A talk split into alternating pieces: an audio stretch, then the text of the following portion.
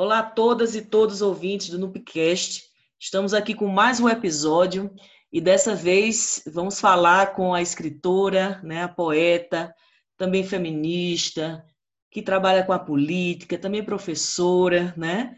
E aqui no Agreste de Pernambuco, em Garanhuns, o nome dela é Fernanda Limão.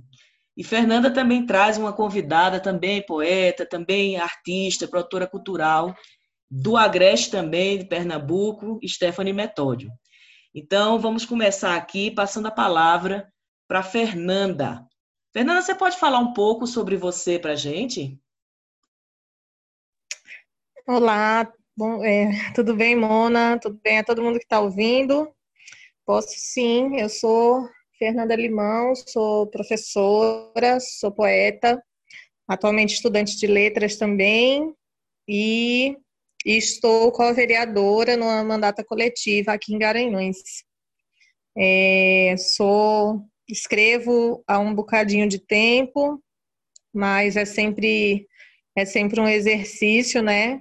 e venho nessa nessa luta aí da escrita faz um bom tempo, das publicações, né, do, do circuito literário aqui no interior de Pernambuco e em alguns casos também às vezes na capital, em outras cidades, mas já faz um tempo que que estou inserida nesse nesse cenário.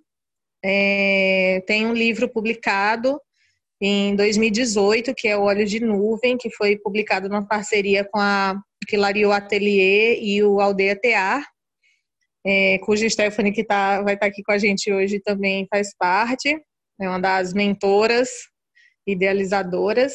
E esse então, também tem algumas antologias publicadas ao longo da minha carreira, mas é, livro autoral foi o Olhos de Nuvem. Que massa, Fernanda. E interessante muito que você vai muito na contramão do cânone, né, editorial, sobretudo. É, por exemplo, com essa produção independente, né, do, do seu livro Cartoneiro aqui em 2018, né? Fora outras antologias você participa e também você já participou como organizadora e idealizadora de um mote, né, para um cordel muito interessante. Se eu não me engano, é de 2019, né, Fernanda? É, e eu pediria para tu trazer um texto teu para a gente começar bem aqui Pode ser? Pode sim. Então, eu, o Cordel, acho que é 2019 mesmo, que é, o mote foi como, como pode o presidente atacar a educação. E aí eu tenho várias amigas poetas, né? Então foi, joguei nas redes sociais e eles fizeram o trabalho junto comigo. É bastante importante, considero esse circuito da independente, porque a gente sabe o quanto custa, né? Publicação e tudo mais. E aí a gente faz um com uma edição cartoneira, por exemplo, como é o meu livro, sai acessível tanto para mim, enquanto escritora, quanto para o público que vai adquirir o livro. E aí posso sim começar com um texto, separei um aqui que diz assim: apagar memórias dissipar imagens, corroer desejos, remover vestígios, incinerar resquícios, demolir altares, reerguer edifícios, seguir. Caminhar a passos largos, abrir passagens, criar estradas, expandir olhares, parir escadas, multiplicar membros, desenterrar forças, desfazer laços. Quantos verbos cabem em ser mulher? Uau, forte, né? E clama muito por essa questão da voz da mulher e um, o chamado, né, para a luta mesmo, que deve ser coletiva, né? Eu me lembro de uma frase da Maya Angelou que ela fala exatamente isso, né?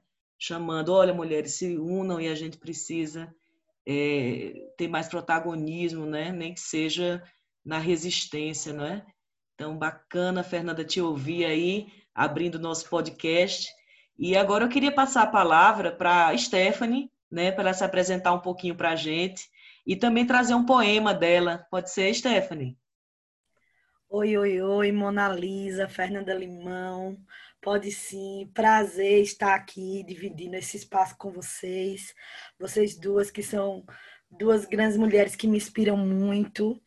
Então, me sinto muito honrada de dividir esse lugar aqui com vocês e desse espaço de troca que é tão fortalecedor. É, eu sou Stephanie Metódio, sou atriz, contadora de história, também faço poesias, né? Sou produtora cultural aqui na cidade de Garanhuns, no Agreste Meridional de Pernambuco. Né? Tenho um coletivo cultural, faço parte desse coletivo cultural que é o coletivo TEAR, que tem um espaço cultural Aldeia Tear, o qual a gente gere aqui, trabalha com várias linguagens artísticas. E além do, do Coletivo Tear, também integro o grupo gestor da RIPA, que é a Rede Interiorana de Produtores Técnicos e Artistas de Pernambuco. E minha história é, é justamente essa, né? Esse caminhar na, nas artes, na, na área da produção cultural e da produção artística e na luta das políticas públicas culturais.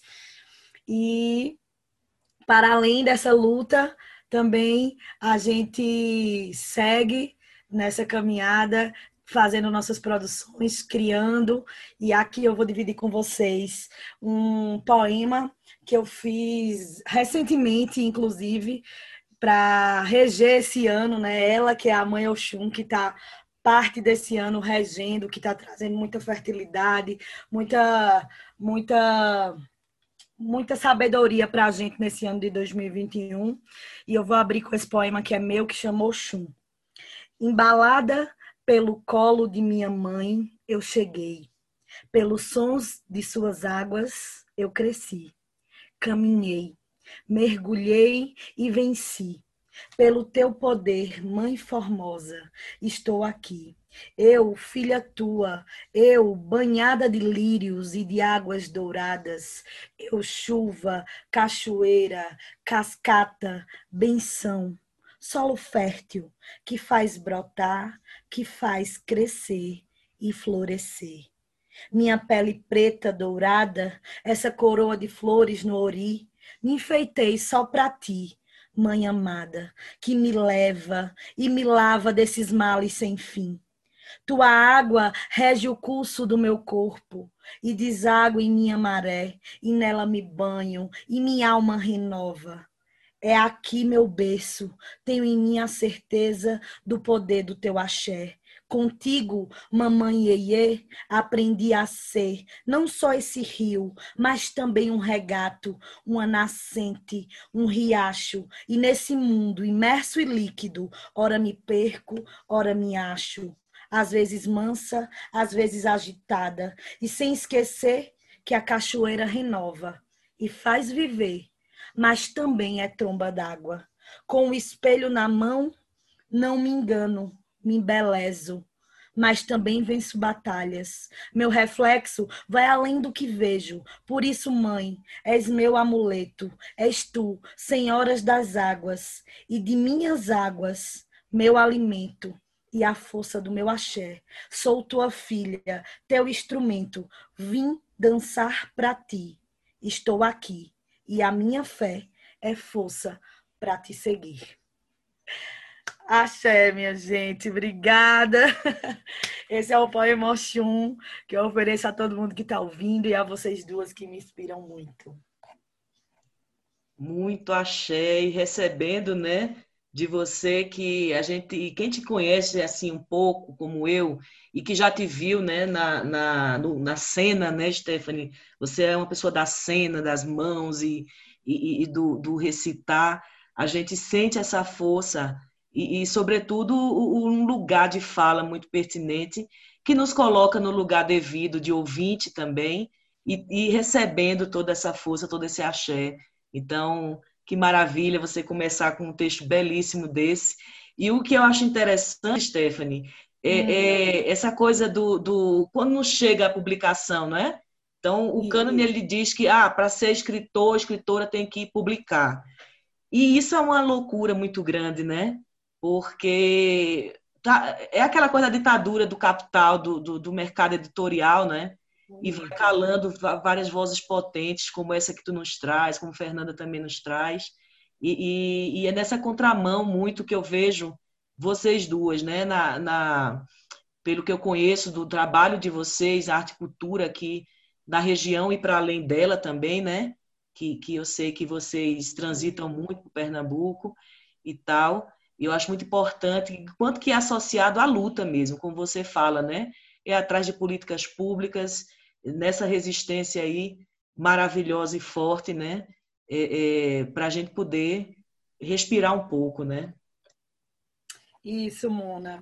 Justamente, né? A gente traz essa bandeira da melhoria em relação às políticas públicas culturais, sobretudo aqui quando a gente se refere ao interior, né? Que a gente não tem uma política pública estruturada que subsidia o artista e a artista. Então a gente é, tá nessa nova era desse despertar e de cobrar o que nos é de direito, né? Porque cultura, ela normalmente é interpretada como uma coisa muito alegórica, muito folclórica, o que tem seu lugar, tem a, tem, tem a sua importância, né? Nesse lugar, mas hoje, para além desse lugar, a gente quer lutar pela cultura como um direito, né? Assim como é a saúde, assim como é a educação. Cultura é direito não só dos fazedores de cultura, mas também dos cidadãos e das cidadãs, né?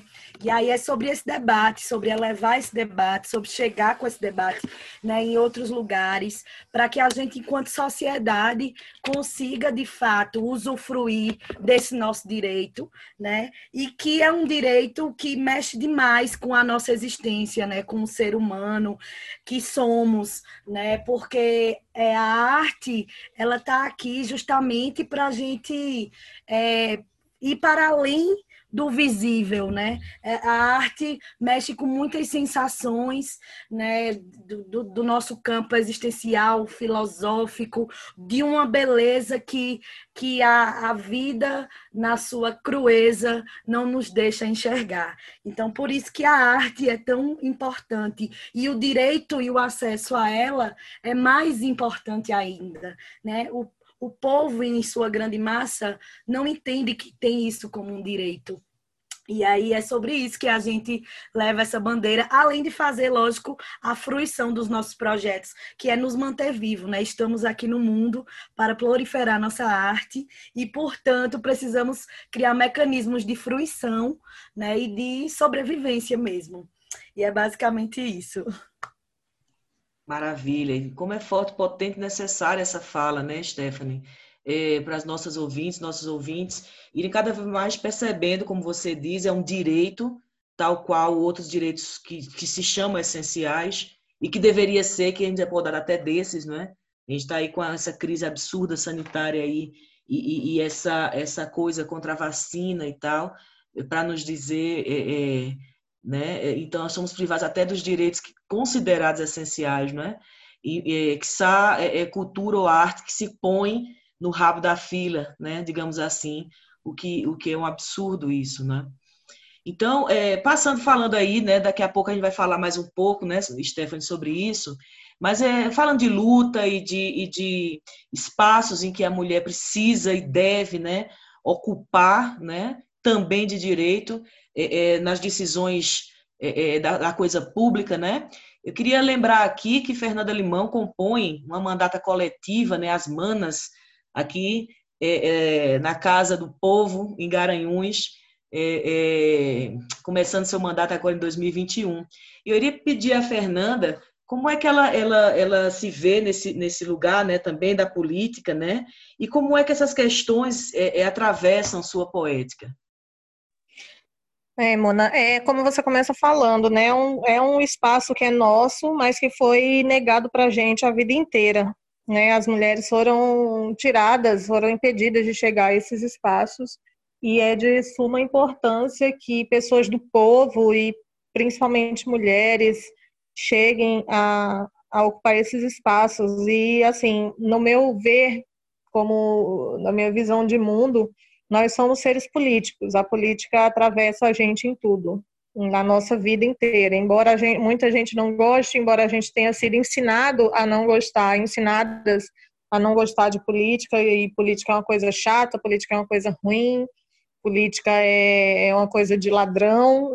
A gente foi ensinado a isso a vida inteira porque mantém quem, o interesse de quem já está no poder, né? E aí, mas a gente, enquanto seres seres vivos, nós somos seres políticos, porque a política atravessa toda a nossa existência, a nossa forma de, de agir, o que a gente compra, o que a gente come, o que a gente veste. E então, quem ocupa esses espaços toma decisões que caberiam a gente, mas que alguém que tem esse lugar de fala, alguém que entende do assunto, mas estão aí pessoas, no geral, que não não representam a gente. Então, essa foi a busca maior. E isso não tinha como não atravessar a minha poesia. Porque a arte também é política, a cultura também é política. Então, como eu falei, tudo, tudo é atravessado pela política. Então, não tinha como fazer assim uma, uma coisa só voltada para o belo, como a gente sabe que existiam em várias várias é, escolas literárias, por exemplo, mas não tem como fazer uma coisa só voltada para o belo, para a beleza, para a estética, sem a gente colocar a política no meio. Para mim é uma coisa meio que inconcebível. E aí não tem como isso não. Como, como atravessa a nossa existência, como atravessa a minha existência, não tinha como, como não atravessar também a, a poesia. E aí vem disso, a gente está travando essa luta agora, iniciando, né, contra muitas, muitas coisas, muitas pessoas, muitas opiniões, é, de que a gente não chegaria lá. Conseguimos, três mulheres, chegar a uma, um mandato, uma mandata coletiva, né, a primeira de Garanhuns, as primeiras mulheres eleitas pelo Partido dos Trabalhadores aqui, e assim, tem várias referências que são são muito importantes, tanto para a gente quanto para outras mulheres que podem chegar e, e, ver que podem, podem chegar lá, né? E serem representadas e representar também. Então, é um espaço muito importante a gente busca sempre galgar outros espaços que foram negados para a gente. Acho que isso é bem importante. É, eu acho bem interessante, né? É, mais uma vez também tão necessária essa tua fala, quando tu falas de representação, né? Tanto do campo político, assim, digamos assim, o mais administrativamente falando, como o cargo da vereança, por exemplo, como também o teu lugar político na tua poética, né? É, quem já leu e já te viu recitando em várias rodas, né, em vários espaços, é, é, sabe que o, o, comprometimento que tem, né, é, a tua poética com, com a política e a representação, sobretudo, para outras mulheres também, não é? Eu vejo a potência de você, você como mulher que se sente diminuta ou algo do tipo muito submissa por conta do que reza o patriarcado, né? De repente ver é, é, é, uma mandata coletiva por três mulheres numa cidade como Garanhuns, que historicamente, né? A gente tem um histórico muito grande de machismo, coronelato, né? É, é, infelizmente muito comum em vários lugares do país. É, e aí a gente vê a representação, o quanto que, que oferece é, probabilidade de futuro, perspectiva mesmo, né? Dizer, olha, Fernanda, Marília e Fanny estão lá, eu também posso um dia me candidatar, né? Então, isso eu acho muito interessante quando tu fala de, de representatividade, não é? Então, é, falando um pouco de representatividade, aí querendo costurar um pouco também, é, queria trazer a fala de, de Stephanie aqui, pedindo a Stephanie, que ela fale um pouco desse lugar que ela ocupa, que você ocupa, Stephanie, de produtora, né, cultural, fazedora de arte, né, arte cultura aqui, tanto em Garanhuns como para além, não é? E se você puder falar um pouco para a gente é, do, do, do RIPA, PE, né? É, é a questão de fazedores, fazedoras de arte aqui pelo interior de Pernambuco, né? Já que o centro sempre foi a capital, né? E, e tem sido, é, sobretudo para as políticas públicas, né? E também do TA, né, do teu envolvimento né, né, nesse coletivo. Pode falar um pouco para a gente sobre isso, Stephanie? Sim, com certeza, Mona. É sempre um prazer falar sobre esses lugares que eu tô, que eu faço parte, né? Tanto o coletivo TA, que para a gente aqui foi criado lá em 2011, né, de uma forma muito intuitiva, mas que carregou uma construção política muito forte, mesmo sem a gente ter esse entendimento naquele momento, né? E como também foi um divisor de águas aqui no município de Garanhuns, para dar um novo start à produção cultural, né, da cidade, que até então não tinham iniciativas assim no formato do coletivo TA. Sempre existiu, cada cidade vai, vai ter seu contexto, vão ter aquelas pessoas que desde sempre carregaram né, na sua história e na sua luta é, essa pauta das artes, né, e sempre tiveram nesse lugar de resistência. Né? E o coletivo TA nasceu também nesse, nesse, nesse lugar, e a partir disso a gente conseguiu fomentar a produção cultural aqui na nossa cidade, na região, de forma que a gente mesmo, mesmo nem sabia que tinha condição assim de fazer isso de forma independente. Então, foi de fato é, um, um divisor de águas, né? E eu costumo dizer, a coletividade é o presente e é o futuro. Né? E a gente só consegue mover mesmo as montanhas só consegue é, criar coisas e torná-las possíveis quando a gente está em bando, né? Quando a gente está em coletivo. Então é a força da, da, das pessoas e a vontade e o querer que faz com que a roda gire de verdade. Então, por isso que a gente se intitulou também de coletivo, porque no coletivo TA, para vocês terem uma noção, a gente tinha um representante ou uma representante de cada área, né? Então tinha gente do audiovisual, das artes visuais, da moda, da literatura, do teatro, enfim, da música, e essas artes todas fazendo o quê? Uma integração para que a gente pudesse, pudesse fazer as nossas produções e também se capitalizar, né? Porque artista precisa realmente né, ganhar dinheiro e a gente precisa entender a arte também como esse lugar de trabalho. Né, que, que a gente pode gerar aliada às políticas públicas culturais, mas também né, de forma independente, que é como a gente vem fazendo ao longo desses anos. E aí, assim como o coletivo TA aqui em Garanhuns, em outras cidades também existem né, outros coletivos. E aí eu vou destacar algumas, por exemplo, no, em Surubim, aqui ainda no Agreste de Pernambuco, a gente vai ter o coletivo Reduto. Na Zona da Mata existe uma galera do audiovisual que faz e faz a roda girar lá na Zona da Mata, aqui pernambucana. Chegando mais para o sertão, logo na, no Portal do Sertão, a gente vai encontrar a Estação da Cultura, né, que é ocupada por diversos coletivos artísticos das mais diversas linguagens. E aí dentro do sertão tem o terreiro de Odilha, né, que é no meu terreiro tem arte, que é um trabalho belíssimo junto com a com a zona rural. Então, todos esses coletivos no interior sempre fizeram a movimentação né, das, da, da sua cadeia produtiva, sempre levaram né, de forma independente a arte, o acesso à cultura para para as pessoas e para os lugares mais remotos possíveis. E agora, num determinado momento, no meio dessa pandemia, né, a gente se viu assim, é, sem condição de fato de trabalhar e, e, e com e com vários anseios, com vários nós na gargantas, né, nas nossas gargantas, que a gente já vinha transitando e conversando, né, que a gente estava insatisfeito com muita coisa e que a gente junto podia mais. Aí eu volto para aquela questão da força da coletividade. E aí em plena pandemia, a gente cria um grupo do WhatsApp e nesse grupo a gente consegue trazer várias pessoas e coletivos de vários pontos do interior de Pernambuco e juntos e juntas e juntas criamos a RIPA, que é a Rede Interiorana de Produtores Técnicos e Artistas de Pernambuco, que antes de, de ser qualquer coisa, eu digo que essa rede é uma rede de afeto porque é isso, a gente tem como princípio principal o afeto, né? Porque é isso que nos faz é, mover essa roda e mover essa, essa ciranda.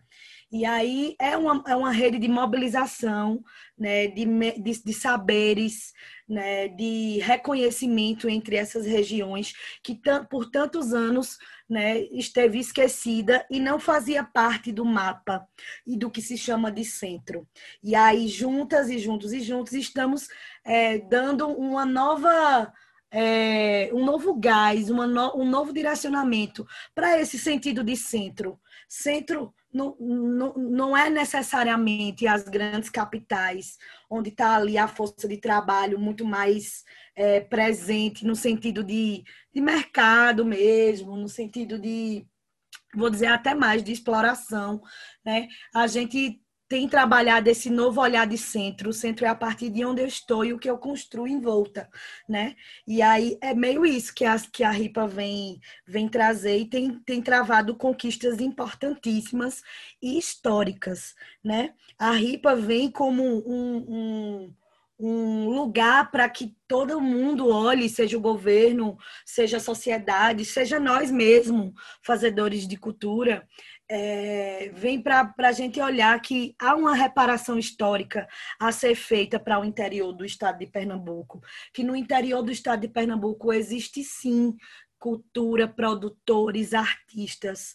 Aqui é onde a gente é, é de onde a gente tira o substrato mesmo da, do que a gente pode chamar da nossa tradição, da cara do nosso Estado, né? E que é tão negligenciado pelo poder público e é tão esquecido. Então, a gente, com a nossa força coletiva e independente, a gente vem, através da RIPA, é, travar essas lutas e essas conquistas também, né? E se fortalecer enquanto grupo, porque, além de tudo, nós somos uma rede solidária, solidária que estamos juntos e unidos ali para ajudar uns aos outros, né? E é basicamente isso, Mona.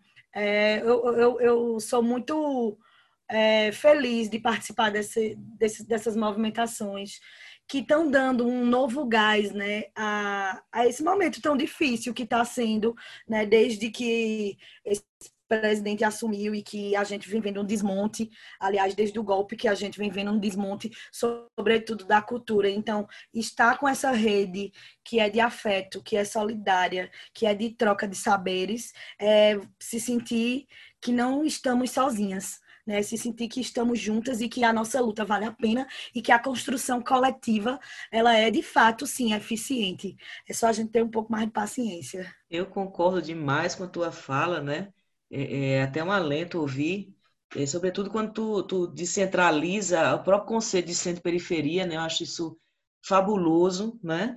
É, é, por a gente perceber que é uma relação de poder vinda realmente do, do capital para que haja esses silenciamentos, né, Stephanie? E aí, ainda dentro do campo da resistência, vão surgindo é, é, esses movimentos, como você bem coloca, muito mais do que necessários, e, sobretudo, mostrando né, o poder de lá, de separação e dissidência, o poder de cá, de união, né, de coletivo. Isso é, é bem interessante, inclusive como letramento social. Né? Acho fantástica a tua fala. E falando dessa coisa ainda de silenciamento, né? E, e, e, essas questões de dissidência, eu queria conversar um pouco aqui com Fernanda. É, como é que você vê, Fernanda, a inserção da mulher que escreve, né? É, é, por conta de questões machistas, misóginas, da, de, dentro dessa sociedade tão desigual, tão, tão patriarcal, né? Como é que você vê é, é a questão da mulher que escreve, né? Nesse contexto aí. Pode falar um pouco para a gente? Olha, Mona, tem tanta coisa para falar sobre isso, assim, se, se a gente der todos os exemplos de, de como, como somos tratadas, né? Dentro do universo literário, que muita gente acha que no universo da cultura, das artes, não existe o machismo, ou que é uma, é uma galera mais progressista, que é uma galera mais, assim, consciente, né? Mas muito pelo contrário, assim, a gente é, são tentativas de silenciamento, tanto quanto a gente é, vive em qualquer outro, em qualquer outra profissão. Enquanto qualquer coisa que a gente exerça, a gente vai enfrentar esses tipos de essas tentativas de silenciamento. E aí a gente acontece muito também na, na, na literatura e acho que na, na poesia acontece ainda talvez um pouco mais, porque assim, a primeira coisa já que dizem, que diz, fazem, desmerecem o nosso trabalho é que poesia de, escrita por mulheres é sempre confessional demais, que é sempre é, uma, tipo assim, ou, ou autoajuda, ou poesia de amor, ou coisas assim, é sempre uma coisa monotemática, né? e ou que é sempre é, é, é sempre é sempre nesse viés, né? E já já já é dito para a gente desde o início que poesia não vende, por exemplo. Então já é já tem um problema para entrar no mercado editorial, por exemplo. E a gente vê que o, o é sobretudo são homens publicando, são homens recebendo prêmios e a gente ouve que isso não é não tem nada a ver pela obra. Canso de ouvir isso de de homens que escrevem também, de escritores que falam assim, ah, mas é, não existe isso. Muitos concursos são sob um codinome, então não tem como saber se é um homem ou se é uma mulher. Tudo é avaliado pela obra. Mas não se trata só de concursos, né? Se trata do resto do tempo, que a gente não vive também só de concursos, é, apesar de ser uma coisa que é bem valorizada, né? Se você ganha um prêmio, se você ganha um concurso, o seu nome vai lá para cima, mas enquanto você não ganha nada, não é reconhecido fora ou em alguma coisa maior, é a mesma coisa que você não produzir literatura. E aí é, são, são várias formas de silenciamento que a gente vai encontrando, de tentativas, eu digo sempre isso, porque é uma, é uma luta diária para a gente se, se manter, se impor e falar, né? E continuar escrevendo porque a gente é até acho que isso reflete até na nossa falta de segurança muitas vezes, que a gente não se sente segura quanto vários homens que estão aí escrevendo e, e, se, e se mostram e não têm vergonha e vão e se já se intitulam de cara é, como escritores, como poetas, enquanto a gente passa tanto tempo engavetando é, as, os nossos escritos, né? Eu passei muitos anos engavetando é, assim como conheço tantas outras autoras. Stephanie, quando começou a mostrar, por exemplo, os escritos dela, que eu sou muito fã, gosto muito, já já fica aperreando ela, inclusive, para assim, já tem que ter livro, vamos, vamos lançar o livro, fazer o que Daniela Galdino, por exemplo, fez comigo, né? Ela fala assim, ó, sai desse armário, porque eu falo, não, eu não sou escritora, eu sou, não sou poeta, eu sou gosto de literatura. E houve esse, esse trabalho coletivo com outras mulheres que falavam assim, não, vamos, como Daniela, que falava, vamos sair desse armário, sai desse armário, bicha, não não fique, não vá por isso, você é um escritor, você é uma, é uma poeta, até eu conseguir me reconhecer assim, entendeu?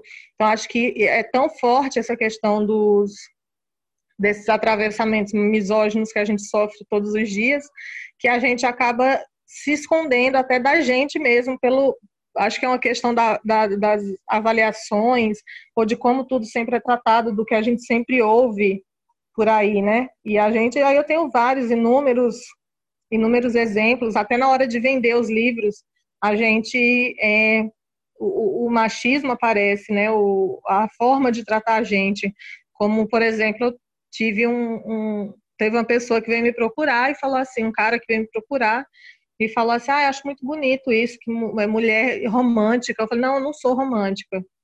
Aí eu falei: Nem, nem na vida pessoal e nem na escrita. Aí ele falou assim: Ah, mas é que eu pensei que você escrevia poesia romântica. Eu falei: Não, não escrevo. Se você ler o livro, você vai ver que fala, inclusive, mais tem mais temas políticos do que de qualquer outro tema.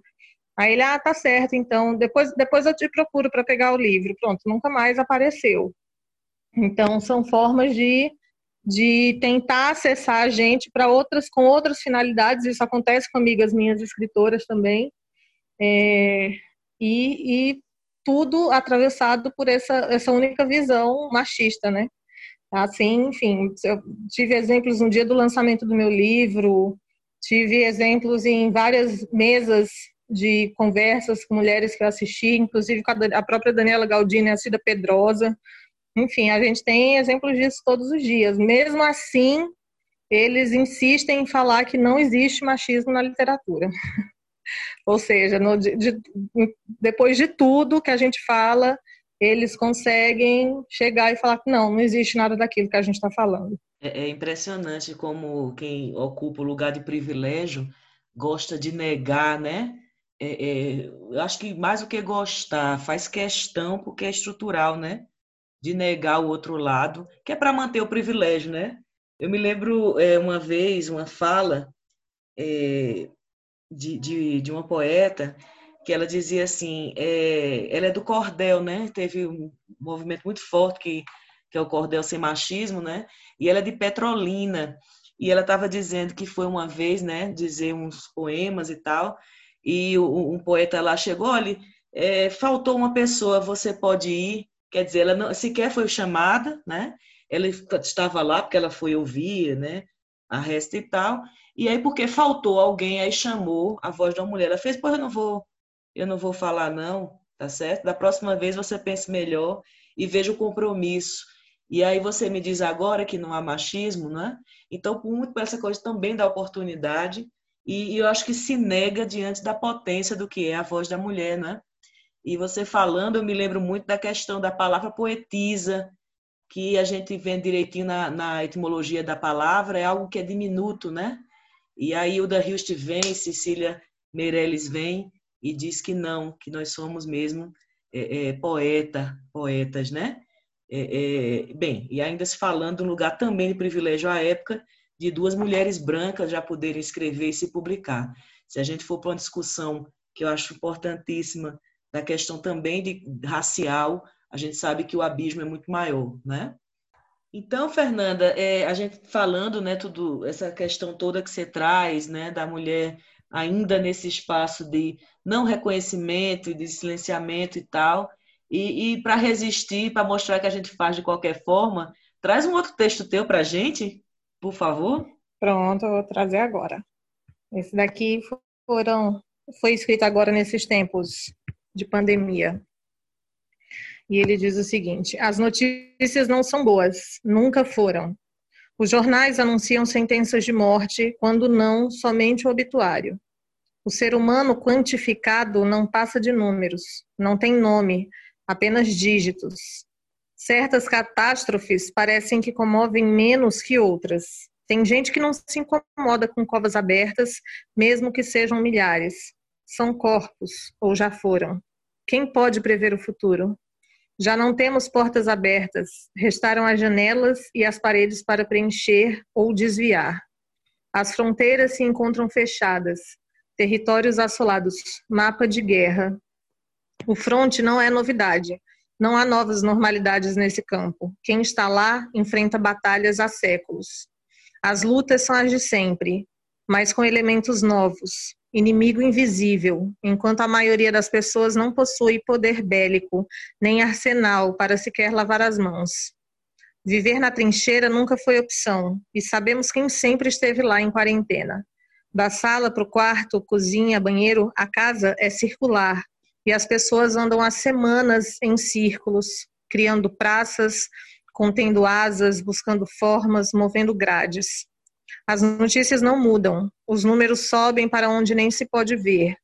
O inverno se aproxima e o jornal afirma que o comércio vai reabrir gradualmente. 11 semanas para voltar ao normal. Normalmente, quem está na mira é a gente. Números, dígitos, CPFs, estatísticas.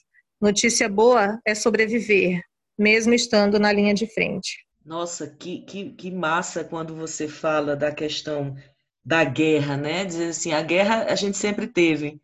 Agora muda um pouco o panorama, mas estamos em guerra, né?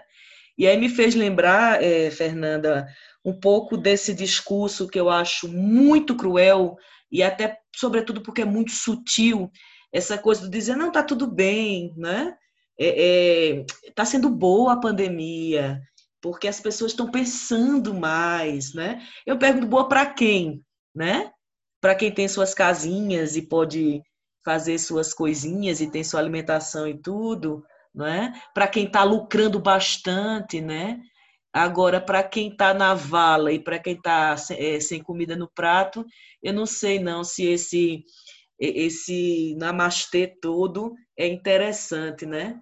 Que coisa massa, como ela é forte e, e, dialoga tão tão próximo, não só pelo, pelo contexto de pandemia, né, mas de, de lembrar que a gente, sim, sempre teve em guerra, né? Fantástico, Fernanda, muito obrigada, viu? E aí, é, eu queria perguntar, né, já que a gente está falando aqui, mulher que escreve e tal, trazendo seus textos, é, trazer, assim, Stephanie como escritora. Eu, por exemplo, é, infelizmente, eu não sabia é, que Stephanie escrevia até ano passado, né? E aí eu fiquei assim, é, é, eu fiquei muito é, é, é, feliz, né, sobretudo, por saber que tem essa escritora e da qualidade, da potência do texto, né?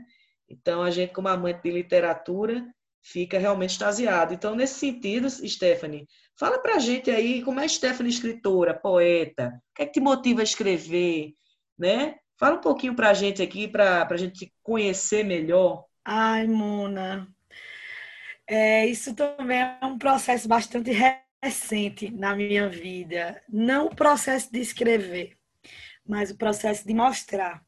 Eu acho que eu sempre escrevi, né? Acho não, eu sempre escrevi, desde sempre, mas nada que eu considerasse como um, um, um processo para mostrar ou que eu considerasse um gênero literário, o que eu escrevia. E isso parte muito desse processo de empoderamento em relação a outras mulheres, né? Dessa ciranda que nós mulheres é, temos e fazemos umas com as outras.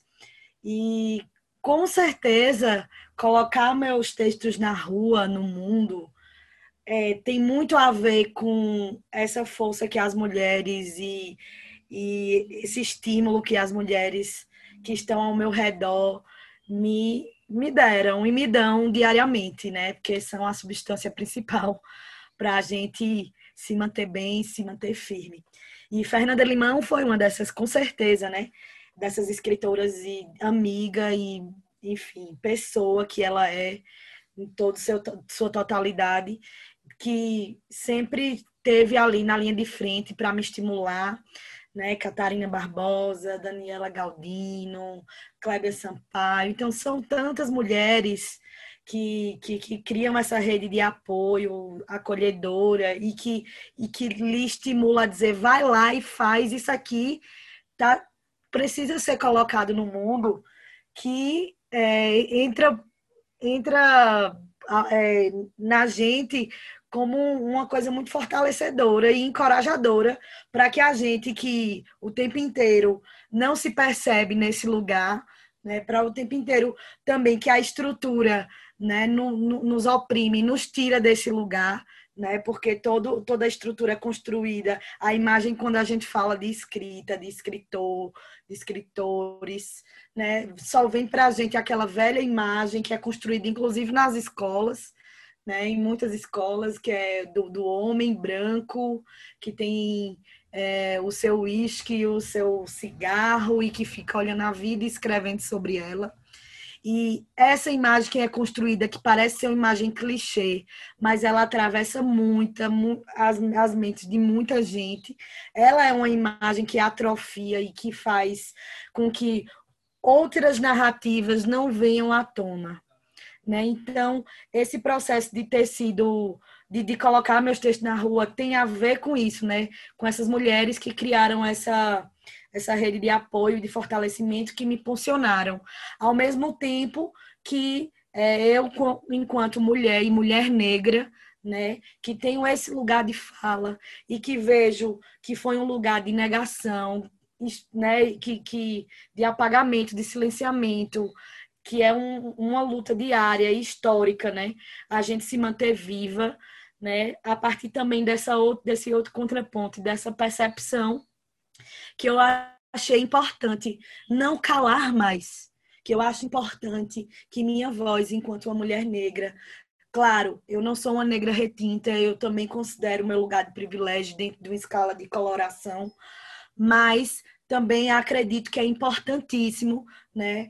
E não deixar esse espaço passar e começar a construir o que a nossa querida Conceição Evaristo também traz na sua obra, que é essa escrevivência, né? Que é esse lugar de fala que é nosso e que e pela, e pela primeira vez esse despertar é, tá, tá vindo com, com, com muito mais força, né? E a gente agora está sentindo essa necessidade de nós falar falarmos por nós mesmas.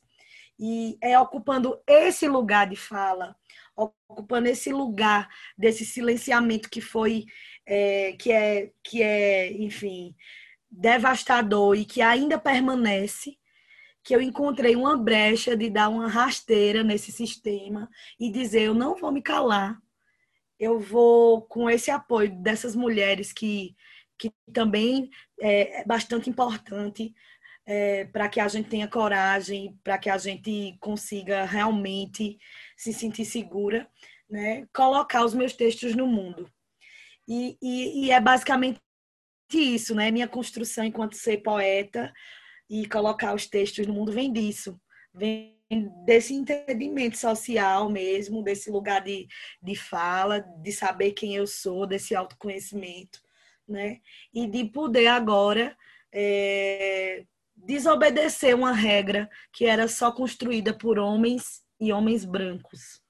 E agora eu vou dizer para vocês, aproveitando, vou, vou oferecer aqui para vocês uma poesia, né? Que meus poemas tem muito disso, né? Do que atravessa meu corpo, do que atravessa minhas histórias.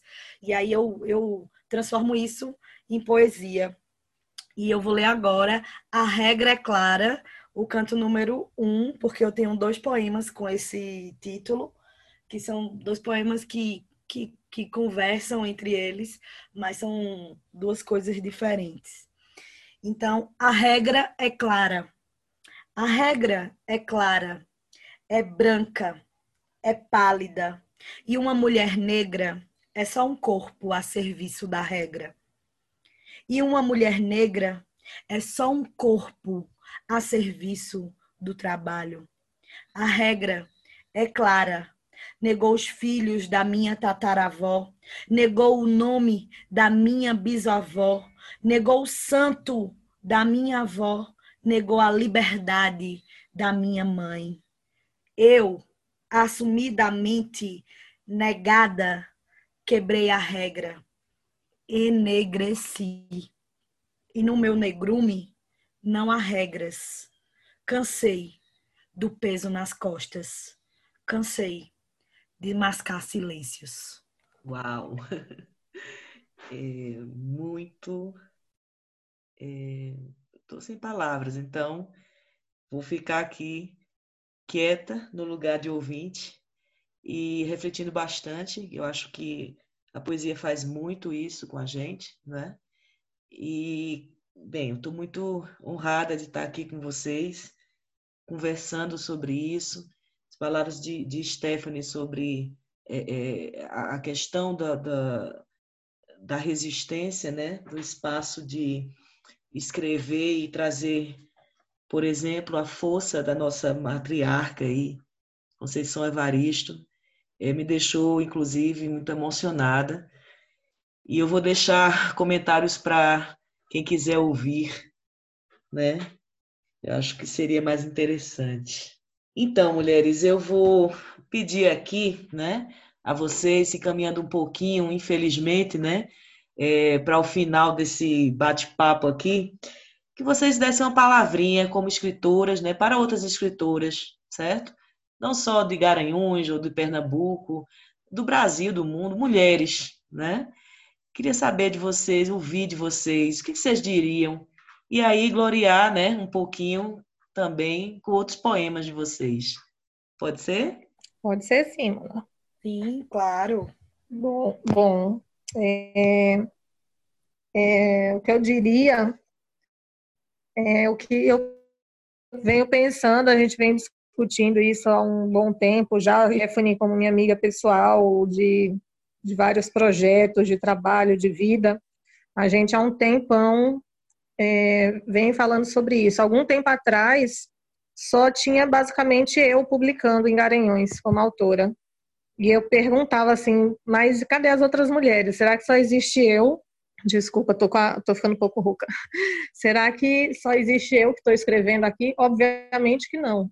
Né? É um processo, como a gente falou, de apagamento, de silenciamento, em que muitas mulheres, assim como eu, por muito tempo engavetaram sua própria voz.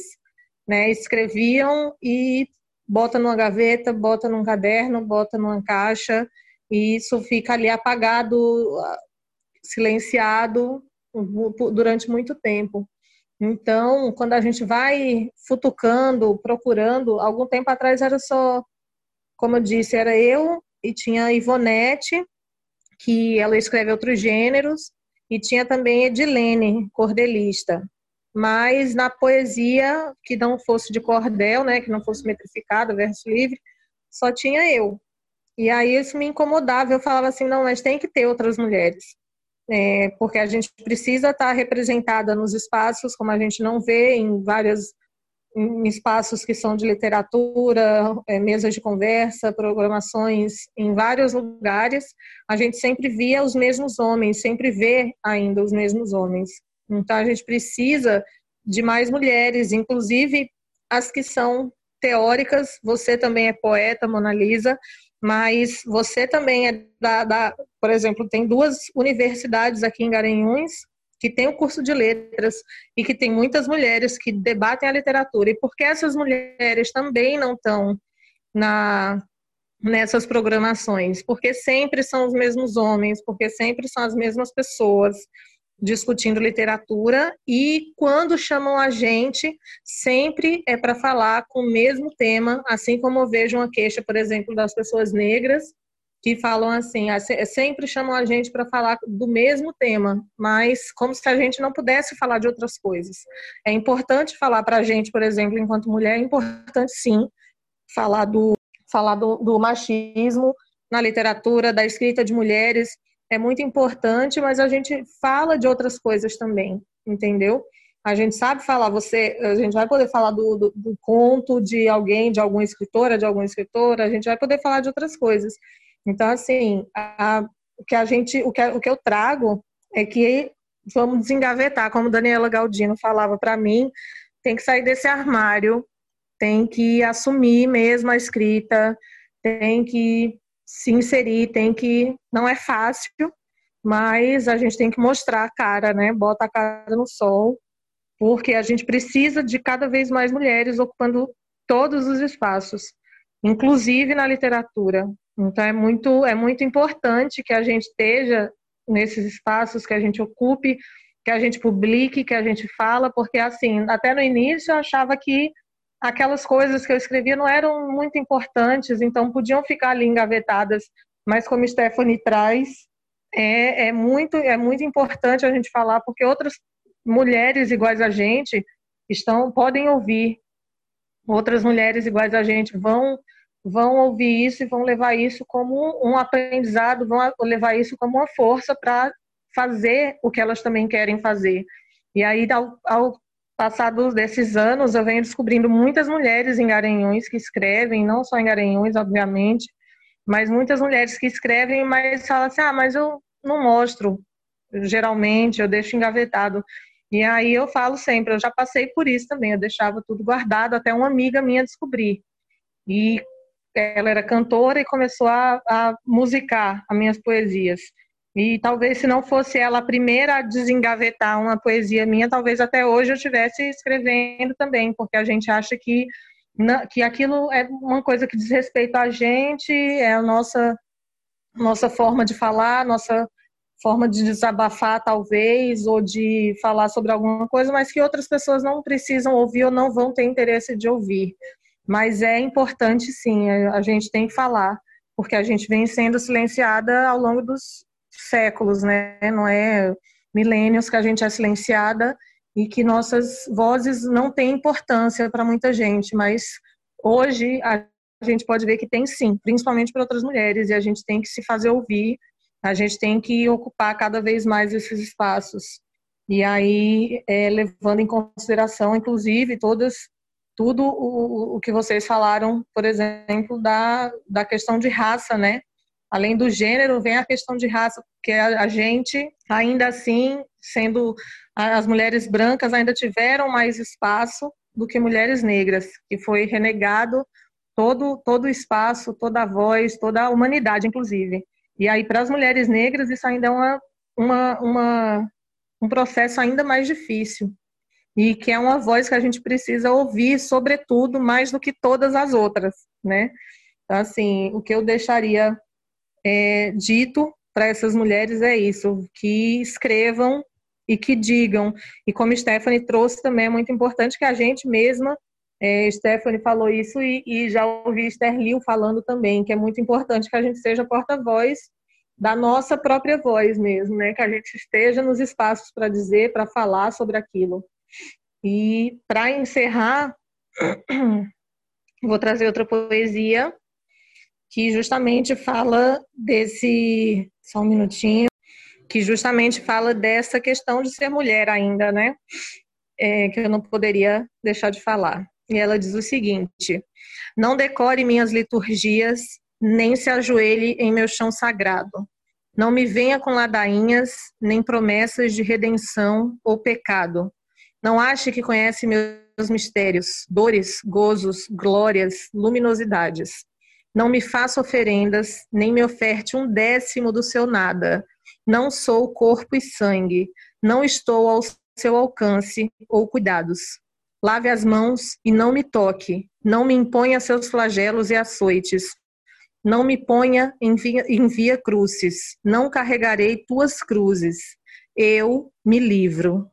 Com essa poesia eu me despeço, agradeço o convite, Mona Lisa, é muito importante para mim enquanto poeta, enquanto mulher. É, só tenho a agradecer ainda participar junto com Stephanie, essa minha amiga de vida, essa mulher guerreira demais, que eu tanto admiro, admiro muito vocês duas por todas as lutas que vocês enfrentam todo dia. Então, só gratidão por estar aqui. Gratidão a você, Fernanda, né? que, que nos traz uma, uma fala aí é, é potente, até pela legitimidade da experiência, né? E também acalentar, é, como é, traz, traz um, não está me faltando a palavra aqui, como se fosse um, um, um acalanto, sabe? Para quem escreve e, e e que se silencia também. O autossilenciamento, é, acho que um abismo né, também tem que ser trans, é, transpassado. Né? Gratidão imensa. Stephanie, fala com a gente um pouco, vamos é, é, é, encorajar essas mulheres, né? E traz outro poema teu, por gentileza. Com certeza, Mona. Coisa linda, Fernanda, lhe ouvir sempre. É demais, assim, é transformador aqui dentro.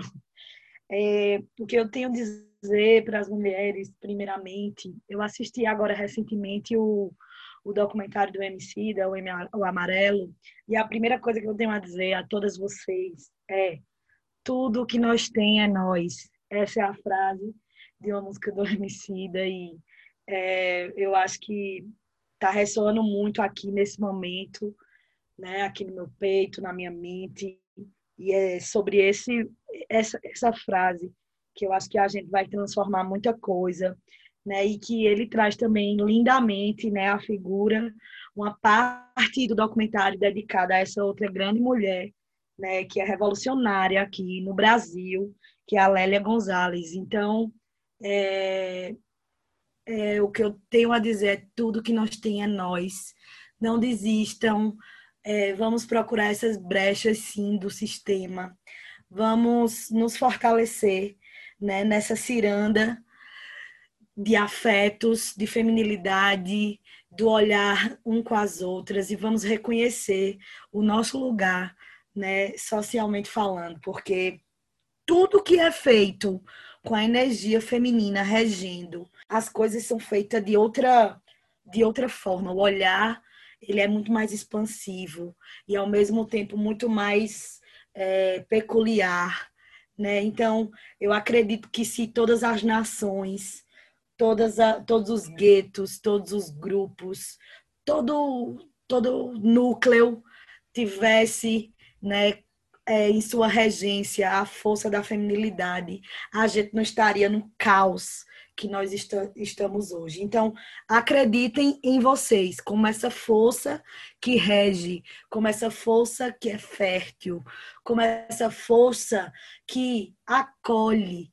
E a gente juntas formamos uma grande onda, uma grande ciranda de transformação. É nisso que eu acredito. E para deixar agora uma poesia minha para vocês, eu vou fazer o número dois da regra clara, porque eu acho que ela também deixa essa mensagem é, dessa ciranda, é, dessa história que a gente tem que construir cada vez mais integrada, cada vez mais é, pensando nas interseccionalidades, cada vez mais se trançando mesmo, né? E deixar também, antes de dizer aqui o poema, uma coisa que também tem permeado minha mente nos últimos dias, nos últimos meses, na verdade, que é vamos falar por nós, né? Nossa história precisa ser construída, precisa estar no mundo e precisa ser proliferada pela nossa voz. Não vamos deixar que outras pessoas que vêm de fora, não vamos deixar que o homem, os homens, né, falem por nós. Então não vamos nos calar, como diz uma, uma poesia da própria Fernanda Limão que está aqui, né? A gente não vai nos, a gente não vai se calar. Então vamos pensar nessa reconstrução de nós falamos por nós, falando por nós. E pensando nisso, que eu também vou dizer agora, a regra é clara, o canto número dois. A regra é clara. Por isso somos escuras, pela subversão, pela desobediência, uma escuridão infinita, céu preto com cintilância estrelar. Somos irocos, troncos firmes e copas fartas, enraizada aos ancestrais por debaixo de terra, coroa de cantos, gritos de feras, a ginga que veio calar a boca da opressão. A regra é clara, e o sol, todo santo dia, todo dia santo, ilumina a nossa tez escura e fortifica a nossa pele preta.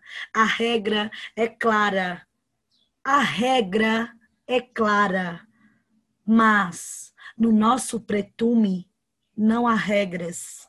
No nosso ilê somos livres, somos fortes como as búfalas e seguiremos evocando o nosso ritual do riso, poema, canção.